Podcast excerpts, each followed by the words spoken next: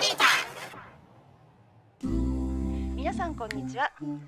読書とお酒が大好きなガサツな文学ファンヒロイズムと。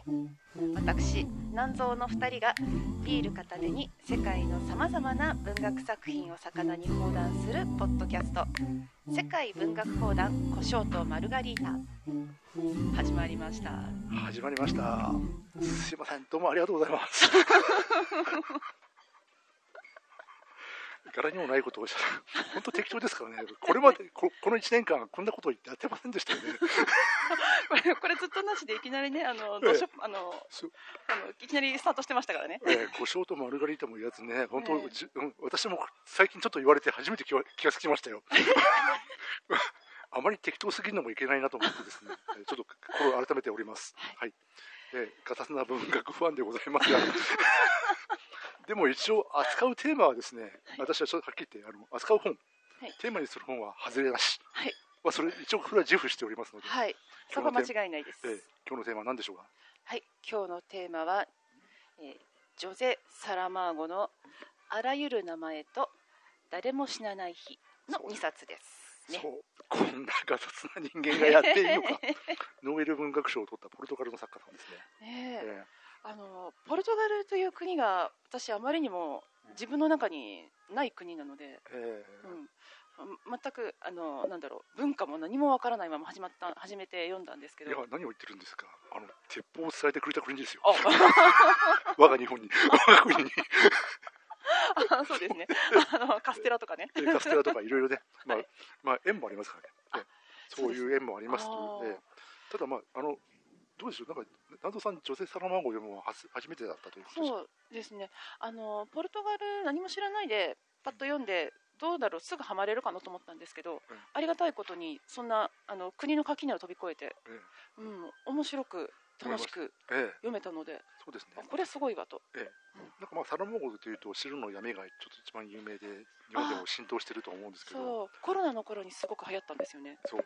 まああえてそれを外し、まあ、あれはあれですごい名作ではあるんですけど あえてそれを外してはいあらゆる名前と誰も死なない日を選んでちょっと読んでいただきました、い。松尾さんにねこれパッと聞いても皆さん一体何の話か分かんないですよね、そうですね、うん、タイトルから何も想像がつかないといそううかですじゃあまあとりあえずあらゆる名前そうですね。きょ今回はですね、うん。えっ、と前えっ、とまあ深い作品でもあるので、うん。前半はちょっとネタネタバレなしの、はい。えっ、とまあ途中途中ぐらいまでのね、うん。感じでちょっと紹介まあその本の紹介という形でちょっと進めていただいて、はい。後半にざっくばらんにね、うんえっ、とオチまで含めて、はい。感想をちょっと言い合いたいなとちょっと考えておりますねうんまあ、とりあえずあらゆる名前の紹介からいきましょうか。はい。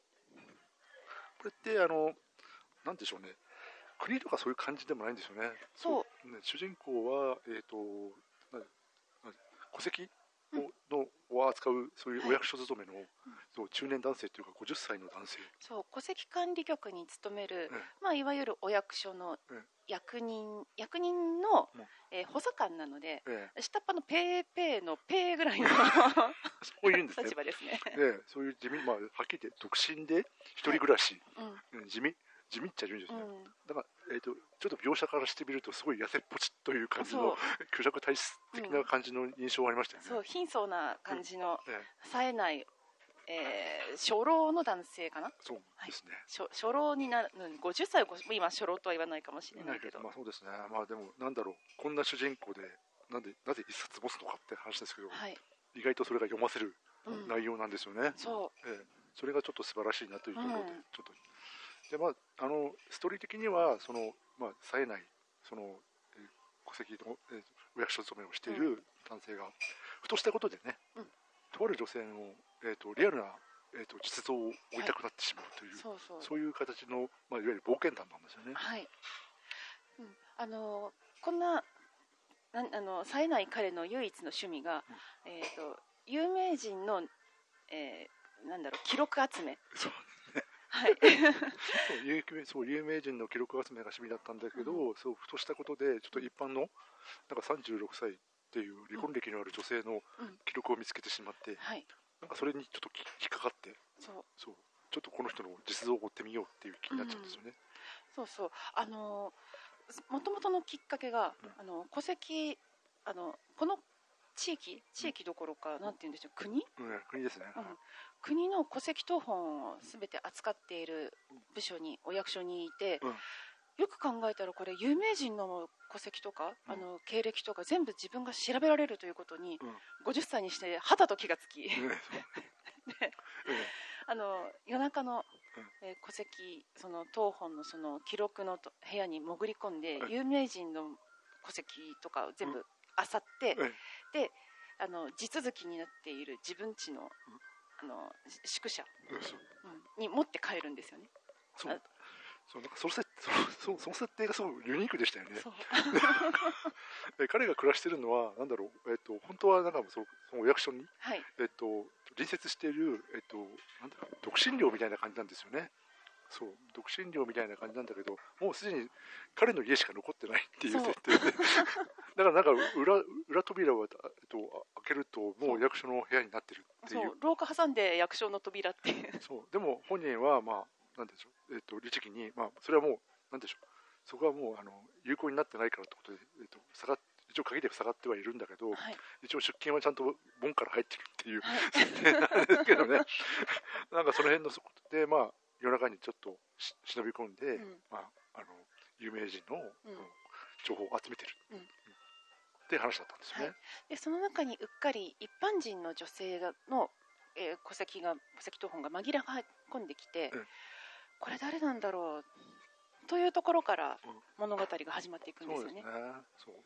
だから設定的に面白かったのは、お役所がなんかすごいあのでかくて広いっていう、はい なんかあの途中で前半の方にあの一人なんかあの学者さんがちょっと調査をしたいってことで言ったら遭難してしまったとか言って、そういう描写もありましたよね。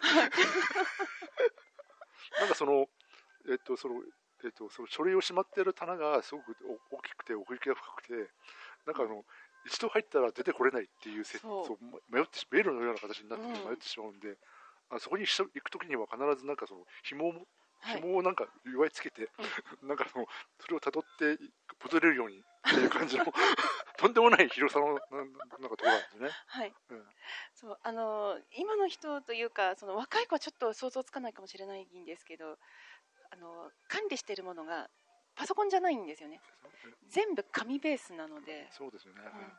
あのパソコンで管理をしない分そのすぐに検索ができない。え紙をわざわざ探して持ってこなくてはいけない、えそうそうう。ん。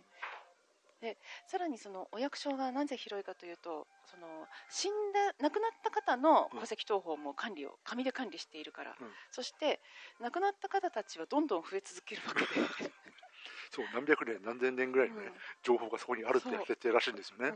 えそりゃ大きくなるやな なるよねって。ーそう。でもまあなんかそこ、まあ、そういうふうなでなんでしょうそのお役所自体もちょっとですねあの自分たち以上自分たちが思っている以上にヒエルキヒエラルキーっていうかうん。すごい厳しくて、はい。なんかあのなんて言うんでしょう先生なんか局長の言うことは絶対みたいななんかはい。そういうような感じありましたよね。そうそうそう上司の命令は絶対みたいな感じで、ねでまああの主人公もなんかそれに対してなんか規則違反をやることに対して非常非常なこ恐怖心を持ってるっていう いう感じなんですよね。そう。だからそれであでなんでしょうそのでサラマーゴさんのあの文体どうでしたか？ちょっと、えー初めてだと思うんですけど、あの最初に句読点がない、えまあ、その点も丸もないって聞いていたので、ええ大丈夫かなと思ったんですがあの多分翻訳された時に、うん？えー、と全部点とか丸とかつけていただいてーうん。まあ多分そうだと思うんですけどね。えもうそれがなかったらあの実際にはあのアルファベットで書かれてますけど大文字もないらしいんですよね、ーあ本当に、えーうん。あだからまあすごい読み本当は読みづらいはずなんでしょうけど、ええ。そうですね。なんかあの文章の区切りが長くて、うん。えーまあ、と要するにあの濁点丸ですね、はい。日本語で言ったところが丸、はい。丸がちょっとなくて、うん。その なんでしょう、1ページ丸々ずっと一つの文とかね、そう。そう。そうでしかも会話文がない、そのない。ですね書き括弧ないんで。書き書くないんですよね、そう。それがちょっとあの読みづらいという、えー形で、自分も大変だったんじゃないのかな、南蔵さん大変だったんじゃないのかなと、ちょっと思ったんですけど、そうなんか久しぶりですね。あの春金賞がね、うん。そういうとこあったんですよ。あ丸々1ページ。あ谷崎ですか、谷崎潤一郎の。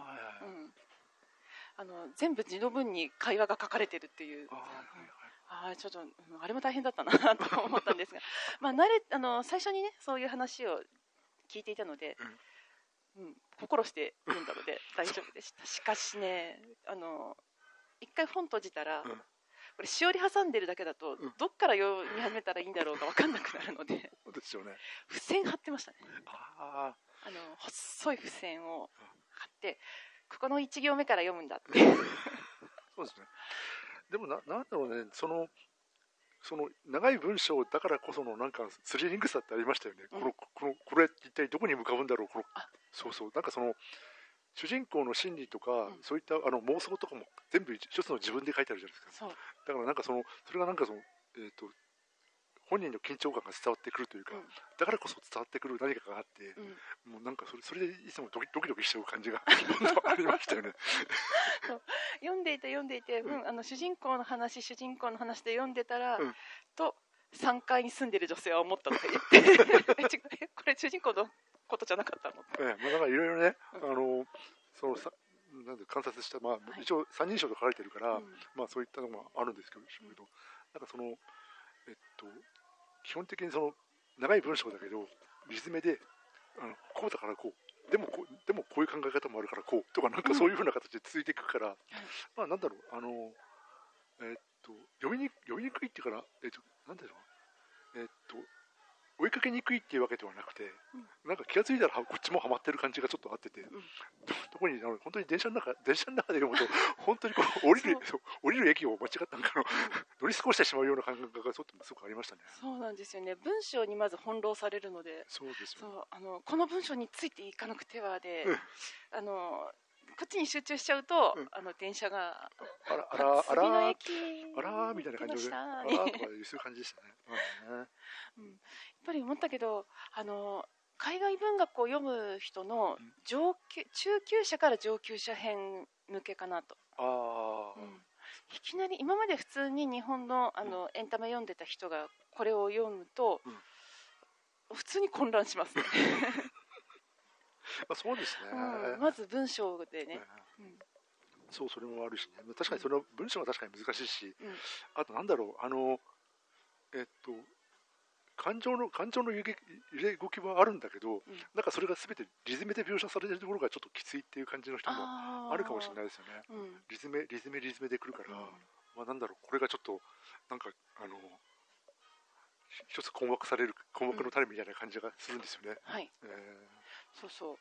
あのでいとかと思うと、うん。いきなりうん。抽象的な話が始まるので、ー。えあのこれ筆者の主張なんだろうなっていうのがうん。ふっと主人公の目線では話が始まるのでーそれが抽象的だったりすると、うん。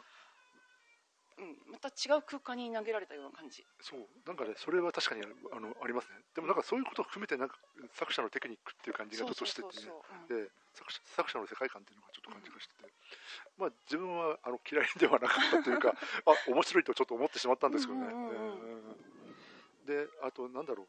あのうんあらゆる名前に関してはやっぱりその出だしのねうん。うんこのあのえっと冒険譚っていうかさ、はい。本人のめちゃくちゃめちゃくちゃな執着ぶりっていうかおかしいんですけど、無茶な追い方してますよね、うん。なんかこの なんで本人も疑問に思いなんで私はこういうふうに気になるこの女性が気になるんだろうと言いながらなんか一歩一歩こう踏み出していく感じがね、うん。ちょっとあってねうん。ちょっと面白いですね、うん。こんな変なあの、うん。ハマり方してましたよね、うん。変なハマり方というか、うん。うん。気にするべきことでもないのにでもどうしてもうん。こう,、こう沼にズブズブはまるようにして。でなんかだでもそれでいてなんだろう。あの局長にバレたら怖いどうしようとかね。そう。いうようなね。でもなんだろう。あのそういう自分に近い感じもちょっとしました。普通の人たちにもちょっと近い感覚っていうのを、うん。なんか割とそういうふうに説明してるからそうですね。それがもうちょっと、それもまた一つこうなんだろうこの読み手が読み手が主人公にちょっとのめり込む、感情移入し移入しやすいうん。理由なのかなとちょっと思いましたけどね、うん。自分はちょっとそういうふうに思って。だからこそなんだろうこうあのいろんなあの無茶やるじゃないですか。はい。例えばこうえっ、とあのお役所の偽造文書を作って 令状みたいな形で見せたりとか。そうそういうことも。でもそれはそれでなんかあのらしく書いてるから、はい。えなんかそれもちょっとあの本人も5万円でよくできたって思ってやるんだけど それがうまくいかなかったらちょっと動揺したりとかね、うん。そういうところもちょっと面白いなと思って見てましたね。あの本当にねこの人間心理、うん。うん、あの浮き沈みじゃないけれど、え。うん、あの気持ちのあこのこれを隠してスリルスリルを味わいながらでもでもやっぱりスリル以上に怖いよ怖いよと思いながら 自分のやってることはこんな間違ったことをしてと思いながらええ。あのねあのある意味文書偽造。え 文章起動したりあとなんだろう、えっと、ずっとなんかあのえっとけ無欠勤でしなんか出勤してたのに、うん。なんかいろいろこれでかなんか体壊したりとかするじゃないですか。だからそれで辺の動揺もちょっと面白かったですね、えなんかねあの小物なんですよね。小心者で小物なのでええ。あのちょっとした嘘でも、もう嘘ついちゃったどうしようビクビクビクビクっていう、ええうん。そうですよね、うん。この真面目な感じがまた。ままた、えうん、あのなんだろう。頑張れって逆に背中。普通だったら、うん。こいつも情けないなーって、えね、あの思うかもしれないのに、うん。でも読んでるのこちらとしてはなぜかすごく応援したくなる、そうですうん。でもちょっとで例えばあの何でしょうちょっと前読んだオルハン・パムクのはい。僕の博博物館的な破綻度合いが なんかちょっとまた違うじゃないですか。そうですね。えーなんだろう、この小市民的なね、うん。なんか気の弱さをちょっとちゃんとその、えっと、露呈しつつも、うん。なんだかっこ悪いながらも頑張ってるみたいな感じがあってて、ちょっとそれも、あの、それが一つの味なのかなとちょっと思いましたですね。そう、うん、あの誰しも似たような経験があるとかがあるんじゃないかなと読みながら思ったり、えうん、あのすごい苦労してうんやっと集めあのやっとねあの目的を遂げて、うん、でもなんか気がついたらもうボロズタボロになっていた。とか。ーまあ、あの、あの、まあ、これぐらいちょっと、これぐらいちょっと、ちょっと言ってもいいと思うんですけど、あの、学校に忍び込む場面があったじゃないですか。はい、あれ結構ね、あの、特に中盤のハイライトだと思うんですけど、うんやっぱりあの辺うまいなと思って読みましたね。うんあそこは本当に冒険探ですよね てか、よくよく考えたら大した冒険でもないんだなってちょっと思ったりもしたんですけど、たまたまその時にあの劇的効果を雨雨が降っ大雨が降ってる中でこうずぶ濡れになりながらうん。こう忍び込むんだけど決してかっこいい本人もそのスラッとかっこいいわけではないから、うん。あのなんでしょうえっとボロボロなんですよね。かっこよくないんですけどなんだろうその時のその作者のこう質質量っていうかその出力がやっぱりそのなんでしょううまくこうえーなんていうの劇的な効果をもたらしてるような書き方してるし、うんうんうん。うんそのまたそれがなんか長い文章に非常にマッチしてるんですよね。はい。そうだからついこっちもあ大丈夫かこいつ大丈夫かこいつっていう感じで。いう感じでねハマっていく感じありましたよね。そう、うん。あのあ実はまあ個人的なことでなんなんですけど、うん。私つい最近までというか、うん。さっきまで骨折の治療をしてまして。そうだった そう。あの、うん何？左手首を骨折して、うん。うん、で3週間ほど、うん。あの治療を余儀なくされ え？ー大丈夫だったんですか、ね、いや大変でしたよ。もう、痛いわ、うん。うん。痛いは仕事ができないわね、えうん。その骨折しちゃうとうん。全エネルギーをその骨折の部分に、うん。その自分の体が治そう治そうとして、全部もうありとあらゆる記憶からエネルギーから持ってかれちゃうんですよね。えでそれでもあらゆる名前名前は読もうと思って読むと、うん。そっち側に集中しちゃうんで。ええ。骨折はいや腕は痛いけどでもうん。骨折どころじゃなくて読んじゃうっていう すごい すごいじゃないですかあらゆる名前と思って。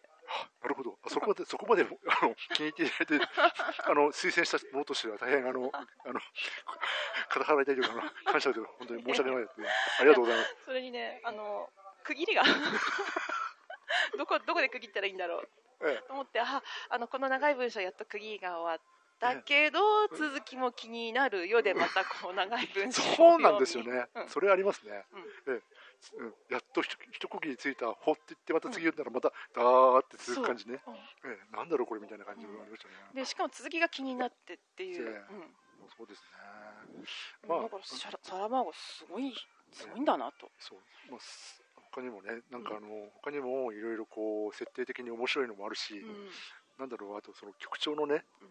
局長のそのなんていうかあの体が壊した時の,、うん。あの薬を持ってきてあげるっていうそれだけのシーンなんだけどうん。嫌な嫌な緊張の盛り方ありませんでした、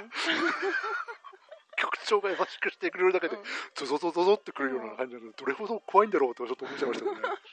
ええ、だから自分的にはあのなんだろうあのあの今大河ドラマでやってるあのあのえっと信長あのはい岡田准一がやってる、ダーリンですね。はい。ダーリンがやってるあのはい。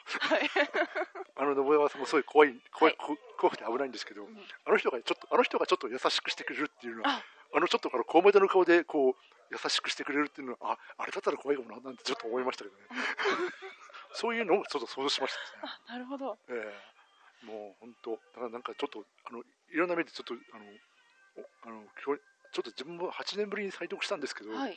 あなんかああちょっとこれもこれですごいあのあのこんな風だったっけってちょっと思いながらあのちょっとあの感動しながら読んでました。ああ、えそう。あのサラマンゴってやっぱりでもね難しいなって思った。えあーあの全体的に、えうん、その文章そのものもそうなんですけど、うん。あのサラマンゴの思想もねあの主人公の目を介して、ええ。あの思想を語っているええ。というのもあるので、うん。そこに入るその抽象論みたいなものが、えあそうですね、なんか細かい心理描写がね、うん。なんかちょっと難しいかなって感じしましたけどね。あのしかも扱っているテーマがねおもあのこのあらゆる名前と、うんあとは誰も死なない日、ええ。えうん。同様にあの死生観がね書かれているので。え、え。そうです。ねうん、ちょっと今ちょっと話も出たんで誰も知らない日の、についてもちょっと喋ってみますか。はい。これはあの ある日突然知らなくなるところからはい。誰も知らなくなるっていうか、うん。ある国だけね、うん。ある国だけ誰も知らなくなるっていう現象が起きるっていう設定なんですよね、はい、それ そこから始まるなんかの悲劇なんですけど、ちょうんっとこれはこれはあの実を言ったらそれほど長い文章ないんですけどはい。設定が面白かったですようね、ん、そう。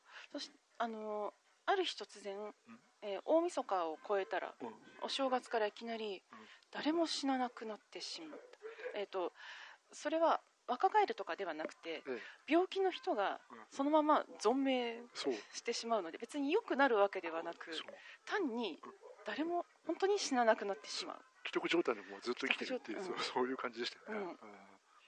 でそしたらばどうなるかっていうことでなんかあのその社会現象としてうん。どういうことが起きるかっていうなんか思考実験的なねうん。あのストーリーで。はい。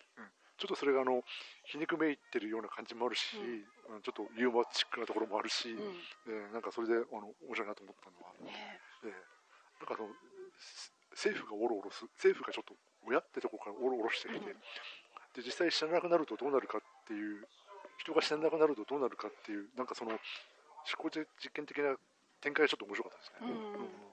なんか確か確かにそうだよなと思う。あ例え例えばあのこうえっとなんでしょうあの自分もあのえっとか介護問題もありますけど、うん。あのなかなかそうあの死にそうで死なない親をなんか、えっと、親近者がいると、うん。それはそれで困ったなっていう時代が確かにあるしなんかそれであの面倒くさいなって事件があってうん。それで困りますっていう人もいるし、うん。もういればうんあと葬儀屋さんが困るってあれがちょっと面白かったですね。そうそう、うん、葬儀屋さんどうするっていうのところがあったのとあと宗教家も困る。あのポルトガルという国があのほぼ90何パーセントだったかな、キリスト教の国なんですってね、あのあの、まあ、カトリックですよねもともとね。えーあそうカトリックの国なはいそうですね。ので、あの教会、ええ。うん、しかもカトリック教会がその死の後に主は復活されましたという説を唱えていて、うん。だから皆さんも死してなお、うん。あの新しく生まれ変わるのですっていうというそれが成り立てなくなってしまったのでそうそう。ですね。教会も権威もね、うん。まあ、これどうしたらいいなんてこれから解いたらいいんだと。そうそうそういうところで困っちゃうし、うで、まあ、政府は政府でとりあえずあのこれでこ社会が混乱しても困っちゃうし、う。ん。あとなんだっけ？保険屋さんが困るっていうのがありましたね。あそうだ。保険屋さん ええそういうのもありましたうん。あとねあの政府が年金を払わなきゃいけないけれど、うん。老人あの死なない人が増えているから、うん。その死なない人にも支給しなくちゃいけないし年金が足りなくなる。でそういうような経済破綻がどう起きてしまうかもしれないっていうのがあってて、でもまあなんかそのなんだろうあの死という概念まなんかねちょっとそれを自分思ったのはあの死という概念っていうかその死というか、えー、というそういうあの出来事をベースにうん。あのいろいろあの、えっと、文化とか、うん。まあ、政治はもちろんなんですけど文化とか人人間の生活があのこういう形で、えっと、構成されてるんですよっていうのはあある面ちょっとむき出しにさせたっていう感じがちょっとあって。て、じゃあ人が死なない要するに死という恐怖を持って、うん。例えばなんだろうこう保険保険業だって成り立ってるし、うん。あの宗教だって成り立ってるんですよみたいな、うん。そういうのがちょっとあっててちょっと面白いなと思いましたね、あこういう観点をあのちょっと皮肉っぽく、うん。描いてるのがちょっと面白かったかなとちょっと思いましたね。ねえ。いや本当あの右往左往の仕方がちょっとしコミカルなんですよね。本当はすごく深刻な話じゃないですか。そうね。あの冷静に考えると。でまたえーでまたちょっと面白いのはあの国境を越えるとそのなんていうのそのその力死ななくなる死ななくなるっていう現象がなくなるんですよね。そう。それによってなんかそのえっとマフィアが暗躍して死にそうな人を楽にさせてあげますみたいなそう。いう商売が生まれたりとかいうそうそうそうそう。そういうような現象も起きたりとかね、なんかねちょっと面白かったね。そう。なんかあの自分はあの昔の映画で「な奈良山節子」っていうあのああそういうちょっとおその場面はちょっとそれを思い出してましたね。ああの乳母捨て山の話ですそうそうそうそうそう。あなんかこうあのあ確か奈良山節子の話は西洋ではちょっと受け入れられないってちょっとびっくりみたいな感じでああの思ったんだけどなんかそのあのこういうこの時代で初めてあなんか奈良山節子的なあの世界になっちゃったんだな西洋もみたいな感じの 部分があっててちょっと面白かった。ああそっえか。えだからちょっとそういう雰囲気もあって、ん。なんだろうこうなんだろうその死者いわゆるえっ、と老人を要するに老人ではある意味なんていうの扶養家族じゃないですか、うん。だけどあの死んでくれるから成り立つような亡くなって、いつか終わってくれるから扶養できるわけでうん。あって、あのしもう死んでくれないと困るっていううん。時代が 出てしまうんだっていうのがちょっとそういった意味ではあの興味深かったですね。うん。うん。死なないっていうことで、うん。逆にその死ぬ死ぬことというのをまざまざと考えさせられた話。そうそうそうそうそういう感じ。ええ。逆説的だけど。逆説的、うん。うん。そう。というなんかそういう形であの死を前提になんか物事が動いてる。うん。形。またなんだろう。あのなんかそう。惚れた腫れたっていう感じが全然ない、そうなんですよね、ええ。うん。なんかすごいドライな感じでうん。こういうことが起きますね。こういうことが起きますねって書いてるから、逆に怖かったし、えっと、おあの怖い面もあるし、ん。あのコミカルな面もあるっていうのはちょっと不思議な感じでしたよね、で本当は深刻なのをうん。こうスラスラ読めるのが、うん。あのあえてコミカルに書いてる。ええテンプル。あの、マフィアが出てきて、うん。でしかも政府に、うん。俺たちのやることを承認してくれと、君たちは誰なんだって。マフィアじゃない。俺たちのことはあえてマーフィアと呼ぼう。ふざけてるこの感じが。でしょところどころにマーフィアがマーフィアがっていう文章が出てくる。そう。なんだろうそう。かわい。いかわいいというか。えちょっとねあの、憎めないんですよね。え なんかね悪いことしてるのに。あそういうふうなその、えっと、そう。あの知らないことによってそのなんだろうそれ矛盾ですよね、うん。ある種のその仮想的な、うん。えっとえっと、不不条理な世界を作って、なんかそういう人たちが逆に生き生きしちゃう場面をあえて作ってる感じもちょっとあっててちょっと面白かったですね、そう。裏社会の暗躍がこん。な あバッコすることになるのねっていいうう感じのがあって面白かったですね、はい。ええ。そう。であの政府ももう打つ手なしでええうん。よかろう黙認しようじゃないかに、うん。うん。だだって本当はなんかあの国境にこう隣の国から、うん。うん。なんだよそっちのそっちの方ばっかしあのこういうものあのし死体を押し付けなんか押し付けるなよみたいな形でちょっとも、ちょっと国境問題としても揉めてるんだけどまああのじゃあえっと、そういうことはばかりにならんっていうふうには最初は止めようとしたんだけども、うん。でもまあ実際あの困ってる人たちもいるからってことで、まあ黙黙認みたいな形で言っててでもそれはそれでまた、えっと、反発もあるしみたいな形で、そういう形で、うんおろおろするっていう感じがねああって面白かったですね。そう。なんかあそっか死なないってことです。あの起こる問題うん、うん。でそのなんだろう人間心理にフォーカスしない分、ん。ドライなんですよね、そうですね。うん。ええ変にこう人あの人の心にふの中に踏み入って、あの死なないことでああでこうでっていうところうん。を書き出さないことで、えあの我がことのように、自分に下ろしてきて考えたっていうことができるので、本当死をちょっと身近に逆に身近に感じられる、すごい話 でもなんだろうね。でも自分的にはなんかこれはあのらしいなとちょっと思ったんですよ。あのあのなんかあのえっとサラマゴってあの無神論者なんですよね。そうなんですね。で無神論者でまあなんか実はあのなんだろう独裁政治に反対してなんか共産党にもちょっとかかったようなこともあったらしくて。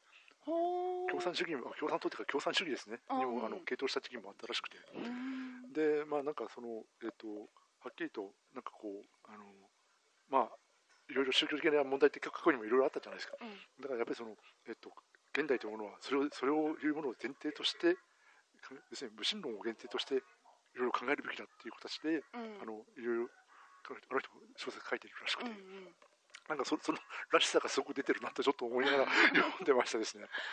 そうなんですね。え確かに、うん、宗教まあそのキリスト教は、まあ、出てくるけれど、うん。まあ、具体的にキリスあそうか。キリスト教とは明言しないんですよね。え。教会そうそうそう。だからななんかと復活とかいう言い方をして暗にキリスト教っていう風な言い方はしてるけど、そうだから結局茶化してる部分ですうん。だと思うんですよ。お前らは死を商売にしてるっていうふうなねようなね。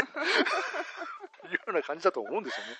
うん。ねそういう感じだと思うんで、ででもなんかそのえそこに出てくるオロオロしてる人たち、うん。まあ、政府にしてもうん。あのそのえっとなんでしょう、え年取った、うん。もう死にそうな老人を抱えてる人々にしても、ちゃんとリアルに情感持って書いてる部分あるじゃないですか。はい。えだからその辺がすごくあのうまいなと思ったし、うん。だからなんかそういうあの読んでてちょっとだんだんこう 一体これ一体どういうふうなオチをつけるんだろうと思いながらちょっと自分は読んでたんですけど、うん。ね、またでもまあ後半はすすごく意外な展開をするんですけど、うん。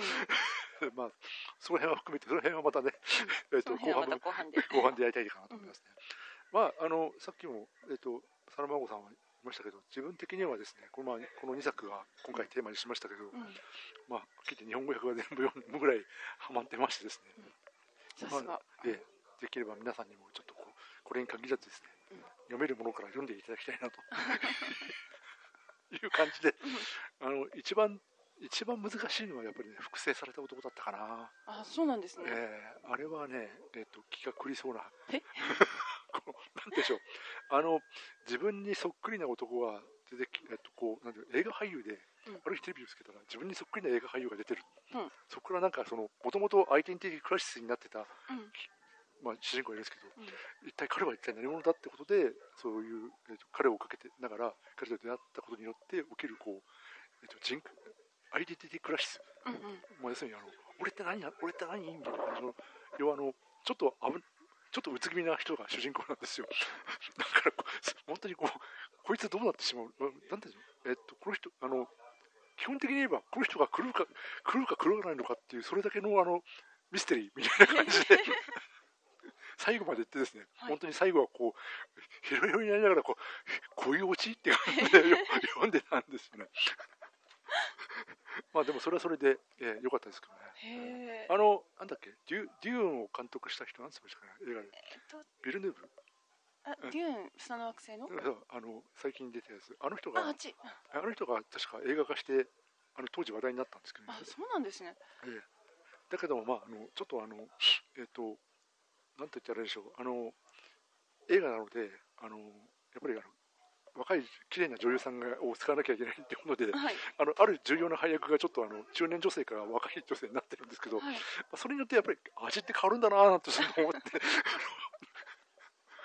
ちょっと思いました。えじゃあ映画とあの原作は。原作は別物と考えた方が。えでもまああの女優さん綺麗なんで綺麗だったんで許しましょうってちょっと思いながら言ったけどサラマサラマーゴ的良さはちょっとなくなっちゃったかなで。も本人はあの作家さん本人は満足してたみたいですけど、あうんうんうん、よかった、うん、よく面白かったよとは言ってる場面を私あのドキュメンタリーで見たことあります、ええまあそれならばいいかみたいな感じでしたね、ええ。あとはねあの他にも最近あの象の旅とかそういうあのちょっとえっと、一般向けで分かりやすいやつもあったりするので、はい。ええそういうのもちょっと、あのいろんな幅広い作品を書いてるので、うん。あのえっと、こう言ったんですけどノーベル文学賞の中で、はい。えっと、何読んだらいいかな俺わかんねえやって人だったら多分サラマーゴのそのちょっとこれだったら読めるかなってやつを読んでみるのもあのいいかと思いますね。はい。そうだな。あのやっぱりこのどの辺がノーベル文学賞に選ばれたかなっていうのって何とか感覚として分かります？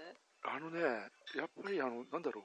あのえっと単純なヒロイズムじゃないじゃないですか。うん。どちらかというと主人公は一般的な感じだし、うん。あとやっぱりその、えっと、ヒューマニズムはちょっと当然あるじゃないですか。うん。読んでまあちょっと今通して読んでいただければ分かると思うんですよ、人間っぽさというかそういったものに対してのなんてブレがないじゃないですか、はい。えっと人間って悪だとかそういうことをうん。高飛車に言ってるわけでもなく、そうそうそうそう。あある程度そのや優しさ優しさで見てる感じもちょっとするし、まあ、あのあと、まあ、あと絶対的に、あ多分これが一番だと思うんですけど、ストーリー、ストーリーがうまいんですよ。で、それはちょっと思ったな。やっぱりあのいろんな技巧派とかいろいろありますけど、まあ、特にはなんだろう、あの、南米文学とか、うん。もちろんそれはそれですごいのはありますけど、なんだろう、この、えっと、おつなストーリーっていう意味意味であれば、ちょっとこの人うまいなと、ちょっと自分でも思ってよ読んでましたね。うん。うん。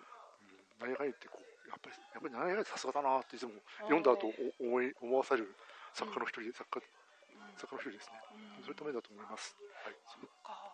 私は今回初めて2冊だけ読ん2冊しか読んでないので、うん。あの判断をどんな判断もできないんですけれど。も、うん、あの本当にねこの両方ともうん。設定がすごくうまくて、ねうん、もうまずこの設定作っただけで優勝って思ったくらいの 本当に、設定優勝ですよね、うん、ええ。本当にそれはそれあのそれねあのどの作品でも言えますね。あそうなんですね、で設定がうまい。それだけは本当にあの真面目にあの言えます。うん。あの感するといいですよ。ええ。それは確かにああるしね、うん。あとまあなんだろう、うん、さっき言った人間愛とかあのそうなんていうの。高飛車じゃない。まあもちろんなんだろう。あのえっと知性も知識も博学だしそれもあるんだけど、うん。なんかそれを誇るわけでもなくなんか全体的にリズムでこうネチネチとくる感じがありなんですか、だからそういうのもちょっと自分的にはあのえ好き好きだなとちょっと思いましたね、あそうか。頭いいんだろうなと思いながら読みましたよ。ええええそう わかりました。じゃあちょっと後半はですねもうちょっとさらにもうちょっと突っ込んだ感じでねはい。あとまあまたもう一つあのここでここではちょっと言ってないネタもあのありますのでちょっとそれも紹介したいなと思っております、はい。じゃあちょっと少しビールをもうちょっとビールとつまみを食べてからあのね後半。後半に行きたいと思います、はい。じゃあまたよろしくお願いいたします、はい。どうも